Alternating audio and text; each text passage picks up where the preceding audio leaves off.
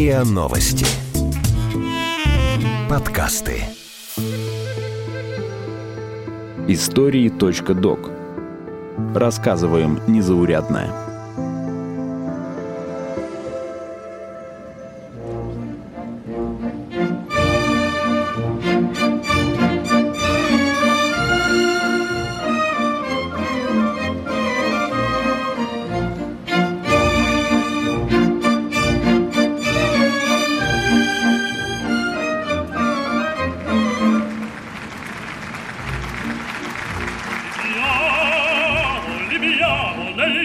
«Травиата». Наконец, премьера. Успех был оглушительный. Меня и Варпаховского на руках отнесли со сцены на второй этаж и без конца качали.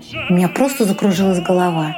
Через несколько дней начальник Дальстроя Никишов в своей ложе с генералами слушал спектакль и говорил Свете. Здесь недавно были белые медведи, а теперь мы оперу слушаем. Из воспоминаний заключенной актрисы Магаданского театра Иды Зискиной – Ощущение нереального, даже сюрреалистического. Сцена и колючая проволока. Самый настоящий театральный реквизит, пестрые костюмы. И здесь же заключенные в грязных телогрейках. Постановка на сцене лагерного театра. Аншлаг.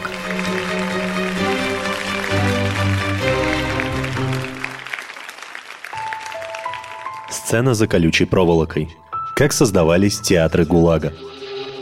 Эпизод подготовлен при поддержке Музея истории ГУЛАГа. Вспоминает бывший актер ГУЛАГа, кинодраматург Валерий Фрид. В самых разных местах, в самых вроде бы неподходящих условиях, в товарном вагоне, в пересыльных тюрьмах, в лагерных бараках, я снова и снова убеждался, что лишенным свободы людям искусство нужно как, ну не как хлеб, хлеб, конечно, нужнее, но ведь не хлебом единым, если какой-нибудь вид искусства и мог выжить в ГУЛАГе, то только театр. Театр — это зрелищно, понятно большинству. Правда, сейчас сложно представить, как такое стало возможно. Театральные постановки в лагерной зоне среди смерти и унижения. Все началось с создания культурно-воспитательного отдела ГУЛАГа – Именно он и должен был заняться культурной работой с заключенными. Под культурной работой, конечно, понимался не досуг, а идеологическое исправление и понуждение заключенных к более усердному труду. На местах этим занимались культурно-воспитательные части, в которые из числа заключенных набирались музыканты, артисты и художники. Историки выявили 476 лагерных управлений, в каждом из которых действовала самодеятельность, нередко состоящая состоящая из профессиональных актеров заключенных. При некоторых лагерных клубах создавались театры. Работа артиста считалась спасением от изнурительного труда на лесоповале, шахтах, золотых приисках и шансом дожить до освобождения. Установленная для заключенного артиста норма лагерной выработки не снималась, но распределялась между другими, если он был на репетициях или выступлениях. Лагерные театры еще называли крепостными, потому что положение артиста его творческая судьба и жизнь были полностью в руках лагерной администрации. Актерскую труппу часто селили в отдельные бараки. Артисты не вставали с первым разводом в 5 утра на работы. Иногда разрешали свидания с родными. Положение лагерного артиста помогало выжить, не потерять в лагерных буднях себя и свой талант. Хава Волович, артистка кукольного театра, в одном из лагерей Коми писала – Быт крепостных актеров резко отличался от быта остальных заключенных. Питание было намного лучше. Во время гастролей, тянувшихся по 10 месяцев, было и вовсе хорошо. Мы свой паёк получали на руки, в сухом виде. Это значит, что положенная норма доходила до наших желудков почти полностью. Во время гастролей нас в некоторых местах угощали или прикрепляли к столовым. Страшно было возвращаться к грязи в шам общих бараков, к похлебке из крапивы и иван-чая, к непосильной работе и вечному унижению.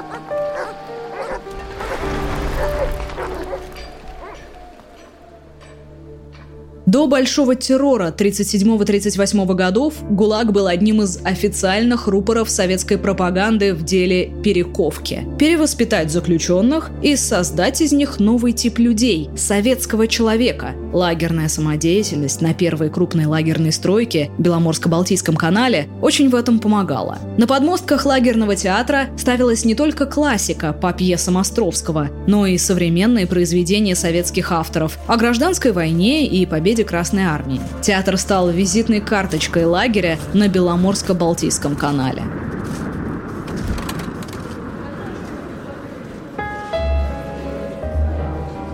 «1933 год. Карелия. Город Медвежьегорск. Огромная территория лагеря, застроенная конторами, складами, мастерскими, бараками, банями, особняками начальства и зданием настоящего большого театра – вот как его описывает в своих воспоминаниях бывший заключенный, известный актер театра и кино Вацлав Дворжецкий.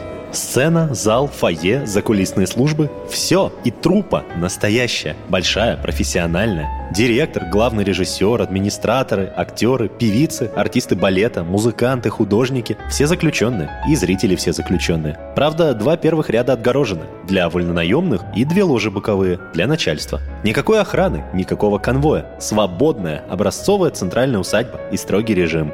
Хороший был зритель, непосредственный. Надо было видеть это вавилонское столпотворение. Многие вообще впервые в театре. Все возрасты, все статьи Уголовного кодекса. Декорации к спектаклям строились отличные, костюмы шились настоящие, добротные, по эскизам художника. Освещение, как в любом столичном театре, под руководством специалистов высокого класса. И все остальные атрибуты – звонки, гонг, занавес, увертюра и прочее – все настоящее, как в театре.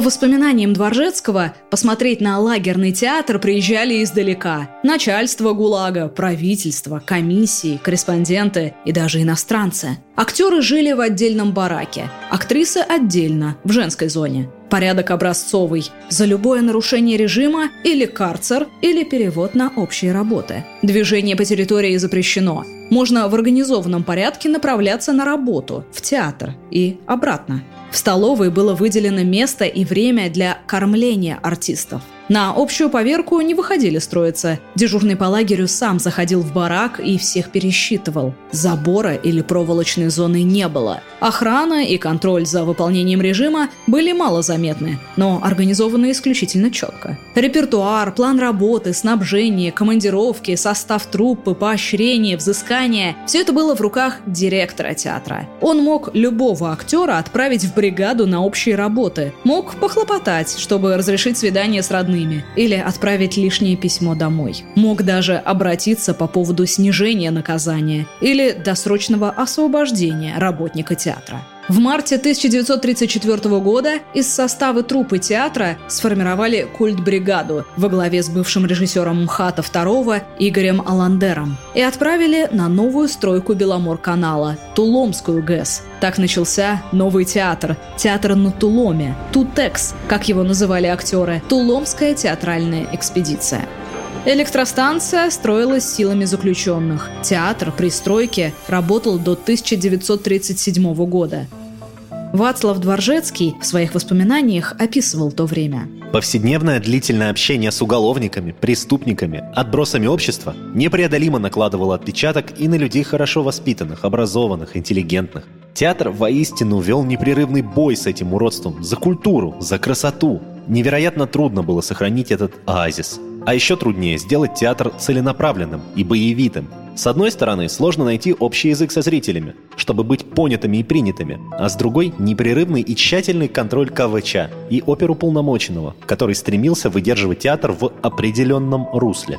Нужно учитывать и контингент – примерно 10% уголовников-рецидивистов, самая влиятельная и разлагающая прослойка, 10% интеллигенции, самая разобщенная и подавленная часть, и 80% работяг, неграмотных крестьян и нацменов – да и в самой труппе театра только 15 актеров и интеллигентных людей. Остальные тоже уголовники. Ходить по лагерю вечером было опасно. После спектаклей мы провожали актрис вместе с комендантом. И все же не уберегли нашу Юлю. Была такая чудесная, 18-летняя, нежная, красивая студентка из Ленинграда. Родителей, врагов народа, расстреляли, а ее сослали в лагерь. Ни статьи, ни срока. Вроде вольно высланная, вроде заключенная. Мы взяли ее к себе. Без вещей прибыла. В легком пальтишке. Шляпка, туфельки, перчатки, сумочка. Юля Яцевич. Два года была она с нами. Репетировала, играла роли, но никак не могла избавиться от потрясения. Не могла привыкнуть к обстановке. На общие работы ее не посылали. Мы всячески ограждали и берегли ее. Не уберегли. Ее изнасиловали 10 сволочей. Проиграли в карты. Ночью из женской зоны с кляпом во рту вытащили во двор. Другие женщины все видели. Боялись поднять тревогу. Утром обнаружили ее без сознания, за штабелями бревен. В больнице через неделю она повесилась. Косынкой за спинку кровати. На свалку вывезли. Мы не видели ее. Милая Юля. Вот в такой обстановке ставились спектакли. Примерно раз в два месяца выпускали новый. В годы Большого террора режим содержания в лагерях ужесточился. Идея исправления осталась в прошлом. На смену ей пришло наказание трудом. Больше в лагерные театры заключенных не пускали. Для кого теперь играли лагерные актеры? Для начальства и вольнонаемного состава. Инженеров, геологов, врачей. Начальники лагерей нередко соперничали друг с другом. Чей театр, газеты или даже лагерная футбольная команда лучше? В некоторых крупных лагерях создавались культ-бригады из заключенных артистов, которые гастролировали со своими представлениями по сельским и поселковым домам культур. Театр в прямом смысле нес культуру в массы. Жители городов и поселков, возникших вокруг лагерей, представить не могли, что когда-то перед ними выступят столичные артисты.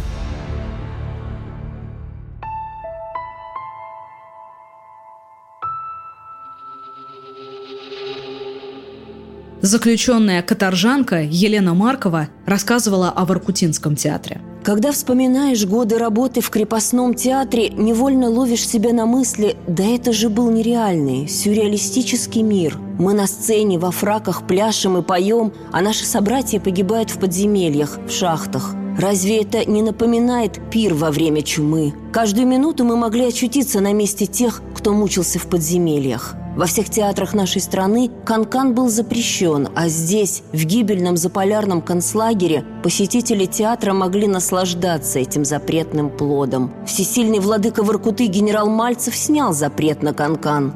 Канкан на вечной мерзлоте. Разве это не фантастика? 1943 год. Военное время. Донбасс был оккупирован немцами. Подмосковный угольный бассейн долгое время оставался прифронтовым районом. Стране катастрофически требовался уголь. На Воркуту прокладывали Северо-Печорскую железнодорожную магистраль. Разворачивалось строительство 40 шахт. Заполярный лагерный поселок разрастался. Приезжали вольнонаемники, геологи, геодезисты, инженеры, маркшейдеры. Командующего инженерной армией, возводившей оборонительные рубежи, Михаила Мальцева отозвали с фронта и направили в рабочий поселок Воркута возглавить угольный комбинат. Он, как талантливый администратор и давний работник системы НКВД, должен был добыть уголь для страны любой ценой. Ставки были слишком высоки. Мальцев помнил древнюю поговорку «хлеба и зрелищ». В то время как население страны голодало, воркутинские вольнонаемные получали приличные заполярные пайки. Но где за полярным кругом взять зрелищ? Нужен театр. Под самодеятельность отдали целый дом культуры. Воркутинский музыкально-драматический театр открылся в 1943 году. На подмостках звучала оперетта «Сильва».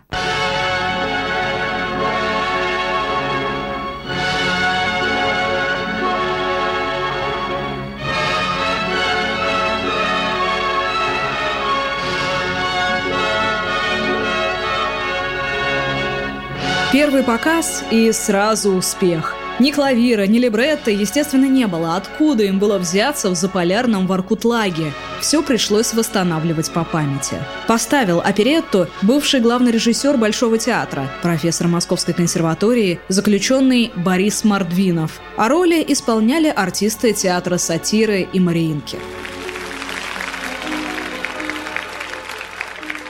После спектакля артисты разошлись по баракам. Заключенный инженер Иммануил Котляр описывал в своих воспоминаниях работу Воркутинского театра и его главного режиссера Бориса Мордвинова. Мордвинов ученик Станиславского Немировича Данченко. Арестованного в начале войны Мордвинова таскали по этапам, потом хлебнул он общих работ. Был грузчиком на пристани, подсобным рабочим в складе вещдовольства, дневальном бараке. В зоне громадного Воркутинского лагпункта нашел немало заключенных, профессиональных актеров. Написал письмо заявление начальнику лагеря, предложил организовать театр. Эта мысль совпала с желанием вольнонаемных сотрудников. Подбор участников коллектива носил специфический лагерный характер.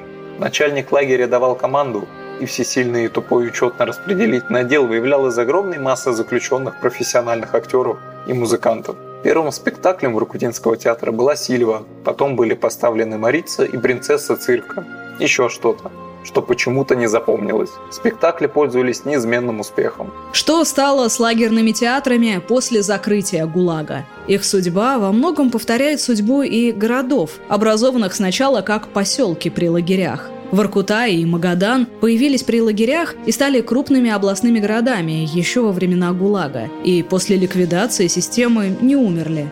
То же произошло и с Воркутинским и Магаданским театрами, которые трансформировались из лагерных клубов и работают по сей день. В лагерных театрах играли как уже известные актеры, так и те, которых слава ждала еще впереди. Вацлав Дворжецкий и Георгий Жонов после освобождения из лагеря стали гордостью и славой советского театра и кинематографа. В фильмографии Дворжецкого известные ленты «Красная и черная», «Петровка 38», «ТАСС уполномочен заявить», быть у Жонова, «Экипаж», «Горячий снег» и многие другие. Советский композитор Поль Марсель Русаков, отбывавший срок в театре Вятлага, после освобождения продолжил писать. Его песни исполняли Клавдия Шульженко, Владимир Высоцкий, Вадим Козин и Леонид Утесов. Но карьера сложилась далеко не у всех. Арест, лагерь, годы, проведенные в заключении, для большинства актеров были невозвратно потеряны. Им приходилось заново утверждаться в жизни, искать работу, преодолевать трудности и завоевывать своих зрителей. После освобождения они фактически стали никому не нужны. Их место заняли молодые актеры и музыканты. Кроме того, во времена сталинизма освобожденные артисты не имели права жить в крупных областных городах, поэтому они и после освобождения оставались в поселках, образованных при лагерях. А многие и после смерти Сталина не покидали их, боялись неизвестности. После освобождения бывшие лагерные актеры в своих воспоминаниях рассуждали, что же такое лагерный театр и имел ли он право на существование. Привилегированное положение заключенного артиста нередко вызывало сложные и философские разговоры. Лагерных актеров называли пособниками системы, приспособленцами, которые развлекают своих палачей. Бывший заключенный и артист Вацлав Дворжецкий отвечал однозначно – Хорошо, что можно заниматься любимым делом и помогать тысячам заключенных преодолевать тупость лагерной жизни, сохранить или обрести достоинство, не превратиться в скотину. А лагерная актриса Тамара Петкевич писала. Многие задают вопрос, как вы относитесь к лагерному театру, как к уродству в уродстве, как к нравственной непристойности я отношусь к тому, что его породило. В преступное время ни вольный, ни лагерный театр свободным быть не может – но иногда лагерный театр заставлял и зрителей, и актеров вспомнить, что они – люди, не часто, в иную минуту.